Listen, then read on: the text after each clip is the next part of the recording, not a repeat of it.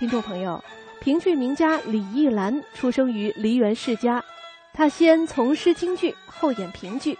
她的嗓音圆润，唱腔优美，低音婉转跌宕，高音清爽激昂，是评剧李派旦角艺术的创始人。